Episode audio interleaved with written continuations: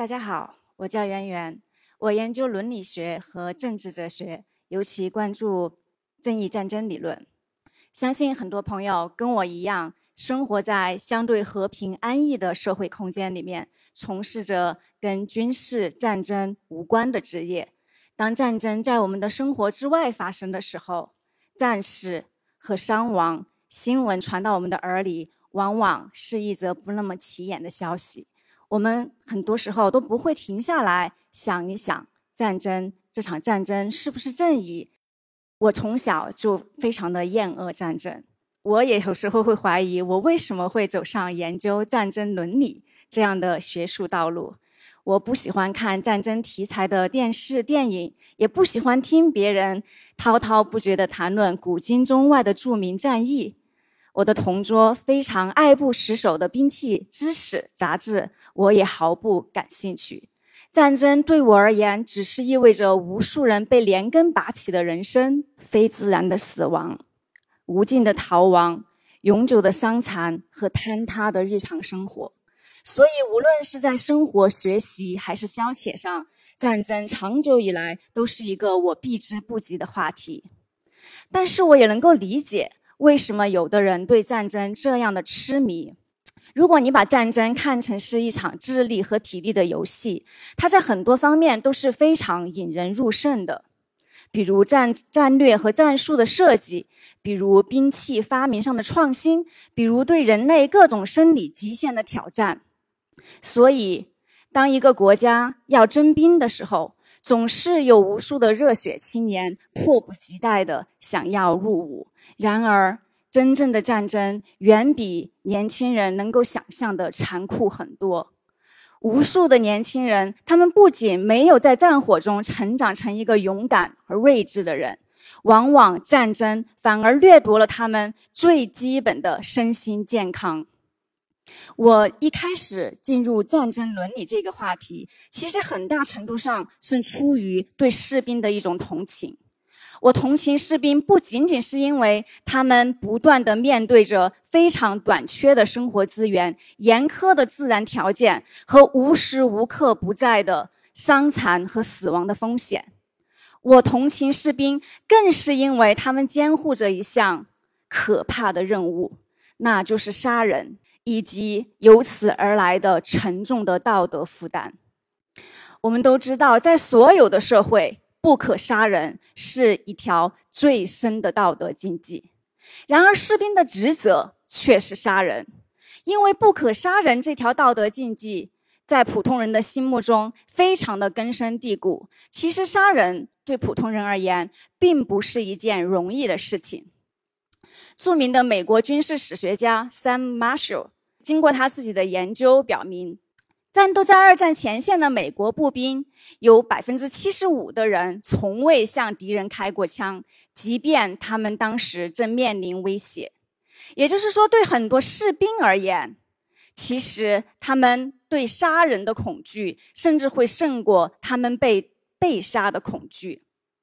有一个参与一战的士兵，曾经在日记里记下了这样一条让人深思的细节。他说：“虽然我已经习惯隔着战壕射击敌人，但今天在休战的间隙，我刚好看到敌人在撒尿。这种人所共通的最最基本的生理需求，好像一下子点醒了我。敌人跟我一样，面对一个在撒尿的人，我怎么也无法开枪。”然而，即便当一个士兵他突破了杀人的这一重道德禁忌，他真的对敌人开枪了，杀人这件事情仍然有可能在他们的记忆中留下深重的道德包袱。即便他们坚信他们在参与一场正义的战争，他们杀人的行为是在道德上站得住脚的。这是二战中国军的飞行员张大飞。向自己的女朋友齐邦媛描述他自己所经历的一次胜利。前两天升空搜索敌机，正前方云缝中忽然出现了一架漆着红太阳的飞机。我清清楚楚地看见驾驶舱里那个人的脸，一脸惊恐。我来不及多想，只知道如果不先开枪，自己就死定了。回防至今，我忘不了那坠下飞机中飞行员的脸。日本飞行员满脸惊恐的脸，毫无质疑地告诉张大飞，他也是一个跟张大飞一样有着种种希望和恐惧的人。他或许跟张大飞一样，有着一个他牵挂的人，也有着一个牵挂他的人。作为一个有着正常的良知的人，杀人这个行为总好像是杀掉自己的一部分人性。张大飞脑海里挥之不去的日本飞行员满是惊恐的脸，代表着军人普遍背负着的一种良心债。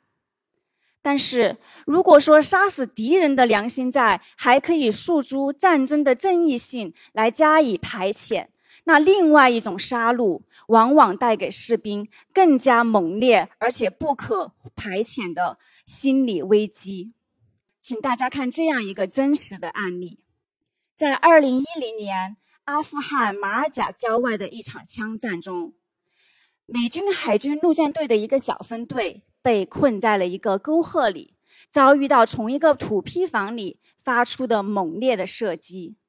在获取了队长的批准后，下士 Joseph Shiano 将火箭炮发射器举到肩头，瞄准土坯房开火，炸掉了大半个土坯房，解了小分队的围。当尘埃落定后，美国士兵们听见嚎啕和呼叫。他们的翻译说，对方想把伤亡者抬出来。当那些碎裂流血的尸体被拖出来以后，他们才意识到塔利班把妇女和儿童拉到了土坯房里，作为人体挡箭牌。据 Joseph 的战友回忆说，当时 Joseph 只是一个人靠着墙，默默的、无声的、无止境的哭泣。Joseph 退伍以后，他无法回归到正常的生活，夜里也常常受到噩梦的折磨。这是他入伍以后跟母亲在一起为数不多的几个内心安宁的时刻。退伍后的几个星期之后，Joseph 开车撞上了电桩，他死的时候才二十三岁。心理学家们把士兵所经历的这样一种特殊的心理创伤叫做道德伤害。道德伤害是指一个人因为他的根本的道德信念被触犯、颠覆，而感到内心的煎熬。道德伤害通常表现为长期的愤怒、愧疚、悲伤和麻木。一个人他既可能作为一个行为者、一个施害者。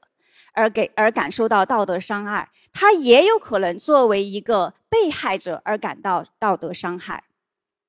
心理学家提醒我们，道德伤害是一种非常严重的心理创伤，它腐蚀了人的性情，蚕食他的信任感，导致他的绝望、自杀甚至暴力倾向。虽然每一个人都有经历道德伤害的风险，但是道德伤害成了一个前线士兵几乎无法逃避的宿命。而今天，我想通过士兵的道德伤害这一现象，跟大家一起重新去探索战场上的杀戮和普通人之间的关系。回到 Joseph 的故事，请大家进行一次换位思考。如果你是二零一零年跟你的战友一起被困在了沟壑里面的 Joseph，你会不会发射那一枚火箭炮？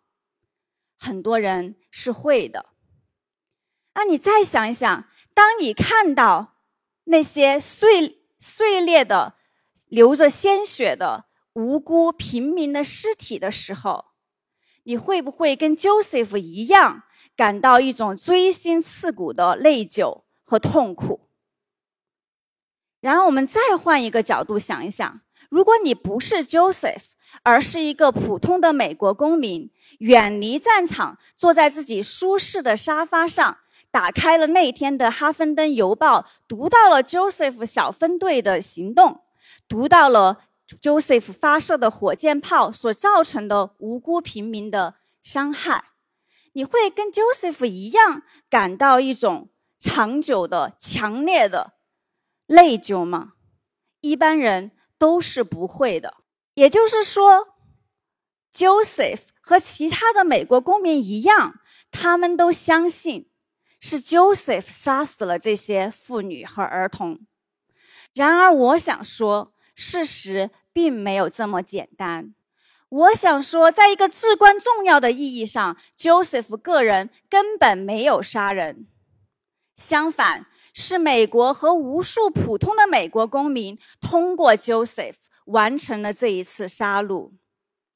当然，Joseph 也是。一个普通的美国公民，在这个意义上，他也参与了这场杀戮。但是，我想说，在杀人的道德责任上，扣动扳机的 Joseph 不应该承担的，比那些坐在自己舒适的沙发上看报纸的美国人更多。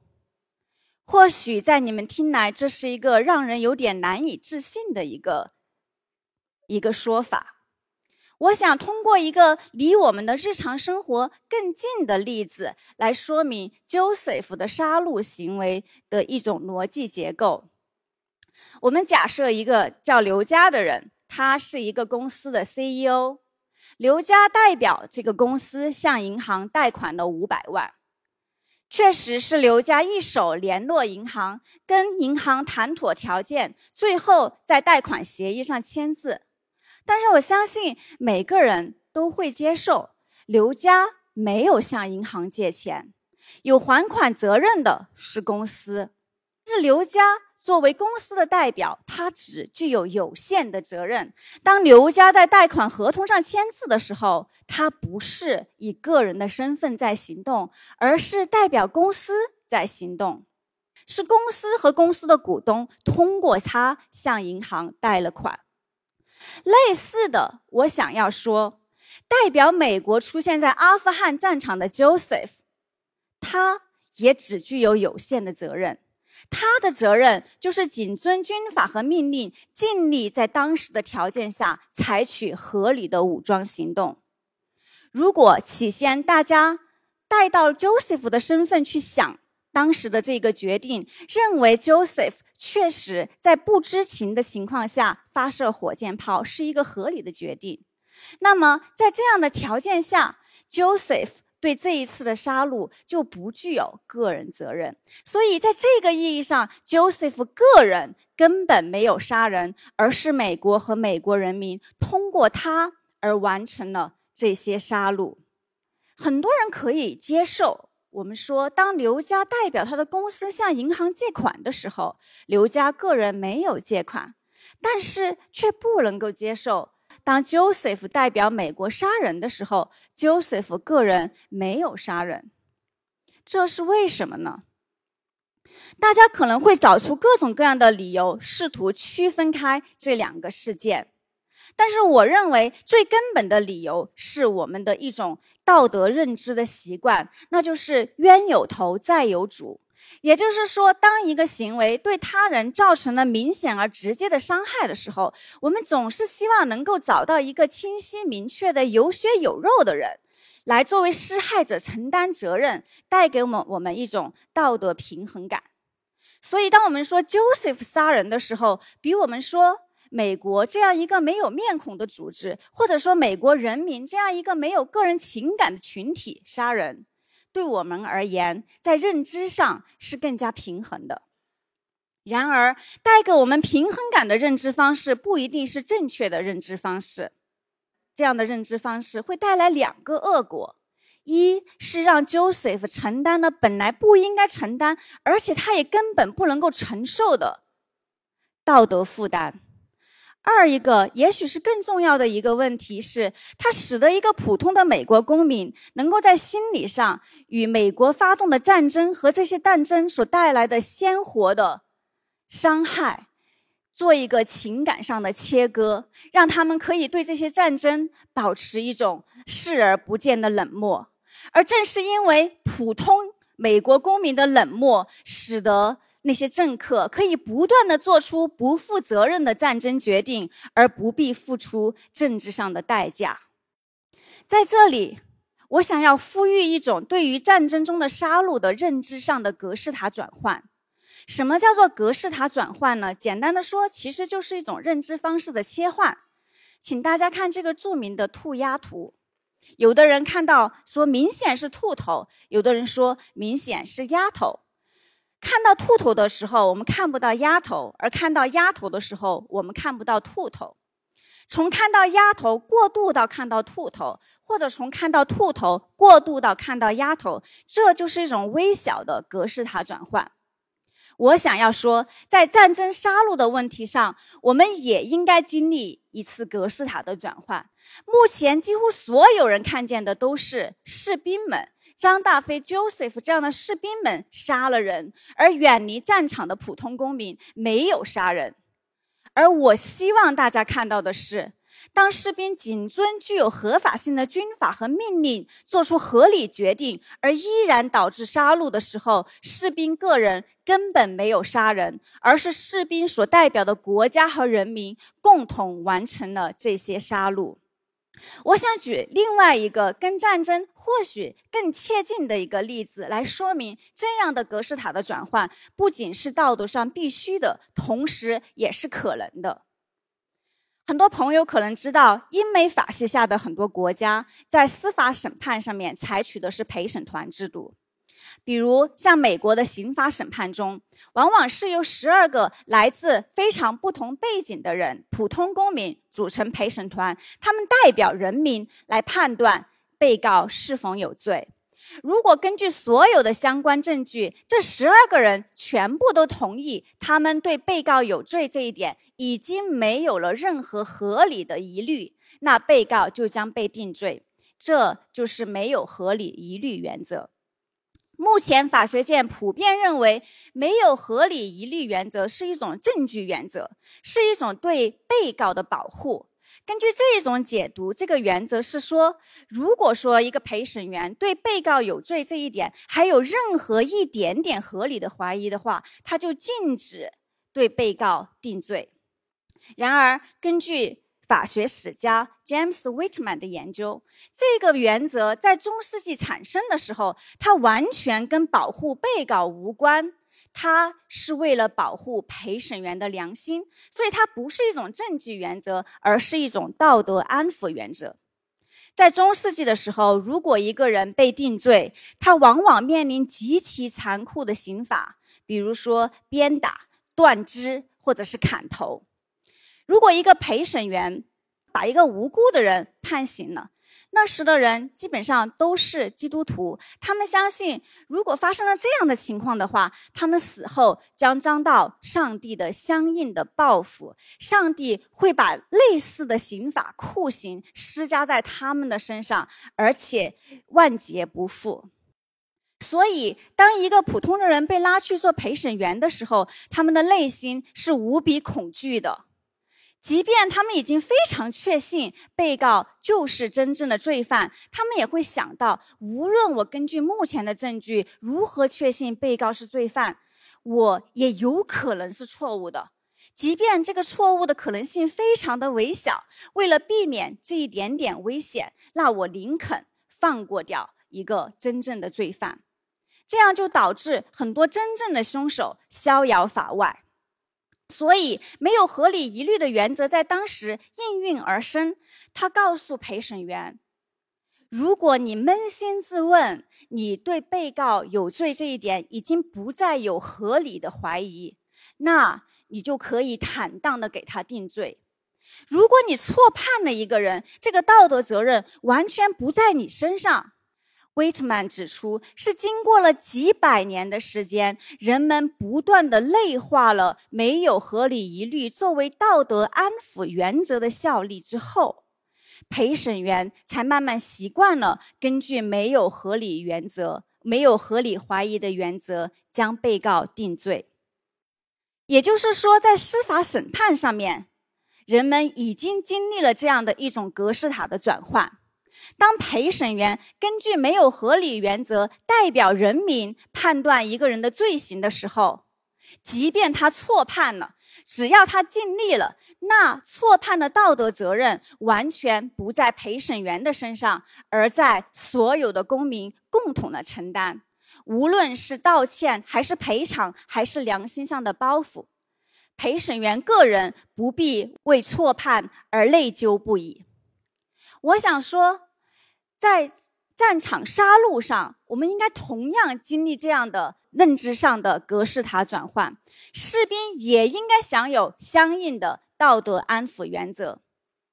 如果士兵谨遵具有道德合法性的军法和命令，做出了合理的选择，而依然造成杀戮，那他们对这些杀戮没有个人责任。在这里，我想强调，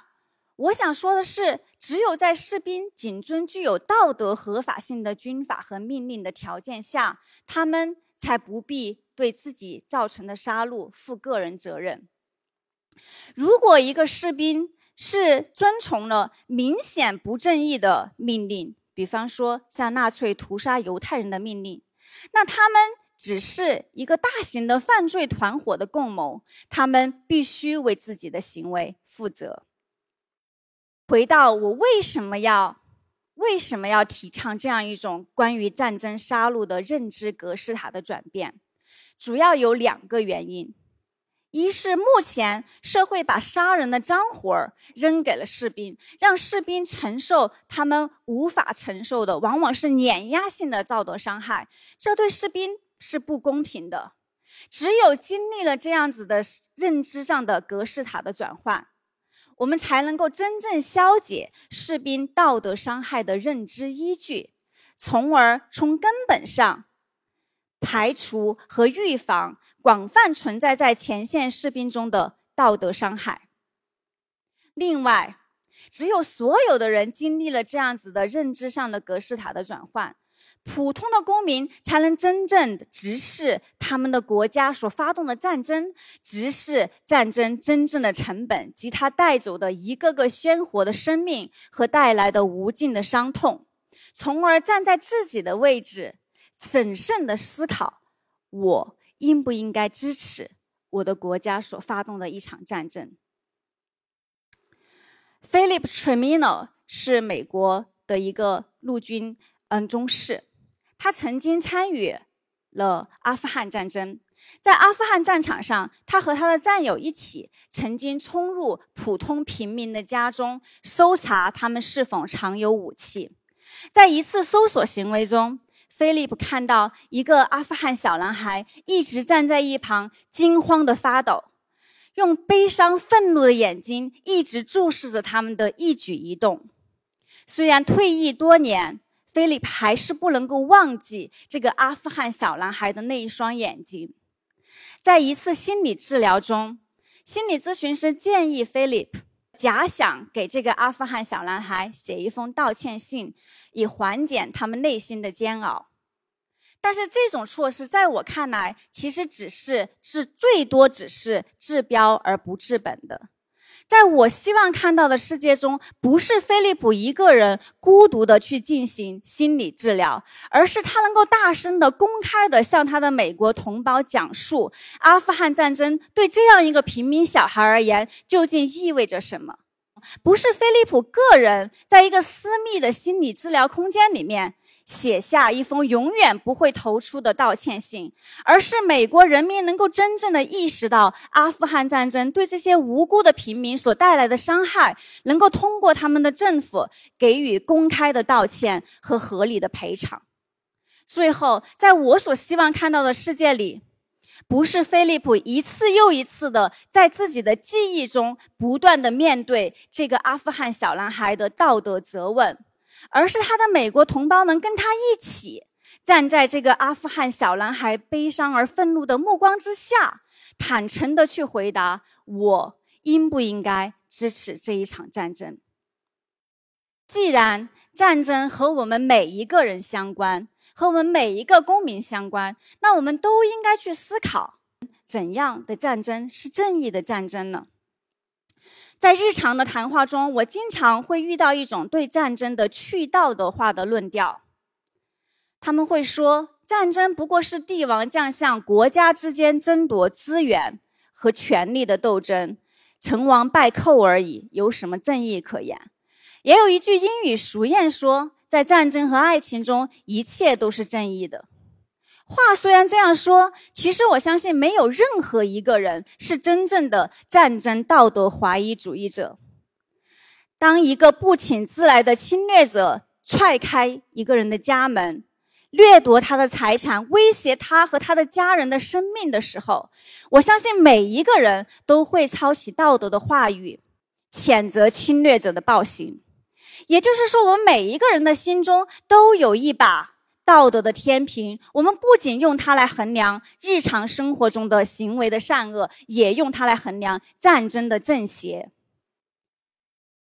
但是，二者的不同可能就在于，对一个普通人而言，衡量战争的正邪，往往是一件更加困难的事情，因为交战的各方往往都会开动他的巨大的国家机器。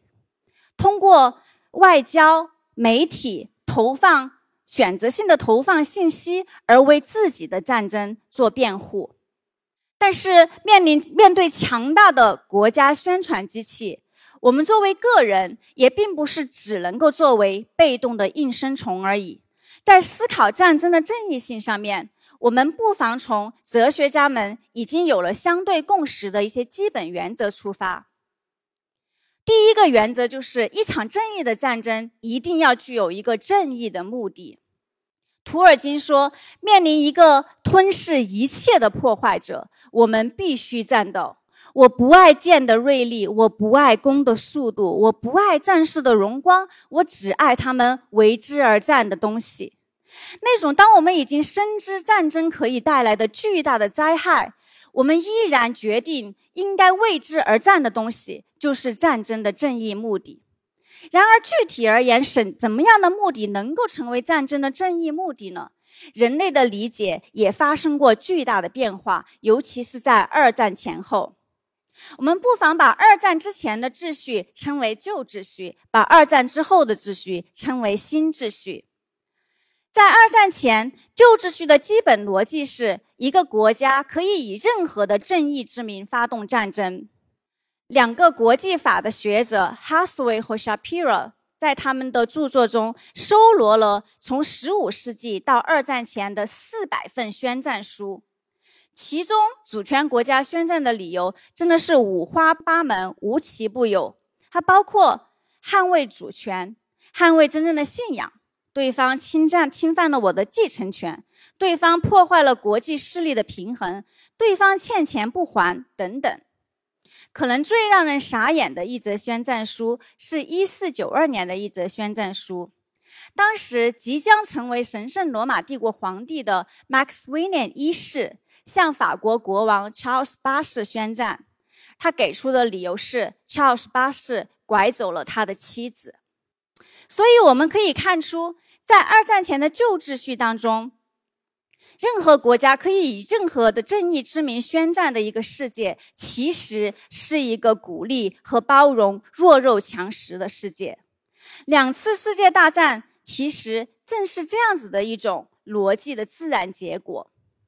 经过了两次世界大战的惨烈教训，推动了主权国家最终放弃了这个旧秩序，而走向了一种新的秩序。新的秩序只允许两种正义的战争，一种就是自卫，另外一种是有联合国授权的人道主义救援战。新的战争秩序的最根本的逻辑就是和平，因为如果只有自卫战争是允许的，如果根本就没有侵略战争的话，那其实我们也不需要自卫战争。所以，只有自卫战争的世界，其实它就应该是一个和平的世界。这个新的秩序当然比鼓励和包容弱肉强食的旧秩序而言是一个道德上的进步，但是各种各样的道德疑团仍然存在。比如说，所有的自卫战争都是正义的吗？还有，何时诉诸武力才可以算得上自卫呢？一定是要。敌人的铁蹄已经踏入了我们的领土，还是说，在敌人有入侵意图的时候，我们就可以先发制人？进一步说，如果敌人连入侵意图都没有，但是他的武装力量、他的政治实力在发展壮大，这个时候，我们可不可以以自卫为名而诉诸于自卫战争呢？对于这些问题，我们可以进一步的诉诸另外两条关于正义战争的基本原则来思考。其中的一条原则叫做相称性，它是说战争所实现的正面价值应该要超过它将导致的负面结果。而另一条原则是必要性，是只有在我们没有以比战争危害更小的方式来实现我们的正义事业的时候，我们才可以诉诸于战争。如果我们从相似性的角度去思考，是不是所有的自卫战都是正义的，我们就可以在每一个具体的情境下去衡量一次自卫战我们要付出的是什么，我们真正捍卫的是什么。另外，如果我们从必要性的角度去思考，一场连对方连入侵意图都还没有的预防战，我们不禁会去问：那样的战争真的是必要的吗？当然，即便这三条基本原则也不能够完全回答我们关于正义战争的所有的问题。今天我在这里也并不是想要解答关于正义战争的所有问题。我只是想给大家一把很简朴的尺子，让大家可以开始去思考这些问题。我真正想要说服大家的是，关于战争正义的问题，它不仅仅是政治家、法学家、哲学家、士兵们的问题，也是你的问题。无论旧秩序和新秩序有多大的不同，有一点上是一样的，那就是发动战争的权利最终还是落在了主权国家手中。然而，当一个国家发动战争的时候，它是在代表人民做出决定。国家诉诸武力，它依赖的是无数人民的血肉之躯，依赖的是纳税人的。提供的物质资源依赖的是我们每一个普通公民以选票或者不以选票的方式所表达的民意。有时候我们也许必须战斗。当那样的时候到来时，我希望我们每一个人都能在自己的位置上全力以赴，共同承担战争的血泪。但是有有的时候，我们不应该诉诸武力。我希望在那样的时候到来时，我们也能够每一个人站在自己的位置，发出反战的呼声。在历史的洪流中，我们每一个人的力量都只是像一粒沙，但是聚沙成塔、改变历史洪流的故事，在人类历史上从来也都不缺乏。即便在某一个特定的时刻，我们自己作为沙尘的力量不足以改变历史前进的方向，但作为一粒会思考、有行动能力的沙子，表达自己通过理性思考获得的自己的判断，本身就是我们作为一粒沙的尊严。谢谢大家。